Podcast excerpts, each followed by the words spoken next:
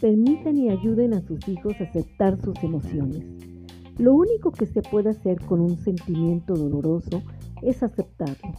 Si sus hijos se pueden encontrar angustiados y preocupados por no saber cuánto tiempo puede durar esta crisis o cuánto tiempo tendremos que estar en cuarentena, también se angustian o pueden encontrarse ansiosos por no saber cuáles serán exactamente las consecuencias de esta situación en el trabajo de su familia, etc. Es normal que sientan tristeza o inquietud durante este tiempo. ¿Y cuál es la mejor forma de hacer frente a, esta emoción? Sintiéndola. Lo único que se puede hacer con un sentimiento doloroso es aceptarlo. Permítanles a sus hijos sentir y expresar sus sentimientos de tristeza y angustia o ansiedad.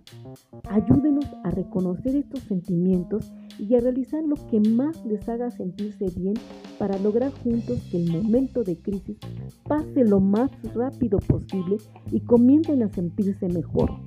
Por ejemplo, las actividades artísticas permiten expresar y manejar sus emociones. Ayúdenles a hacer actividades que les permitan a desahogarse y a la vez a crear. Es importante que sus hijos sepan que si tienen preocupaciones o se encuentran tristes o ansiosos, siempre pueden contar con ustedes y con sus maestros para apoyarlos y brindarles la ayuda que necesiten.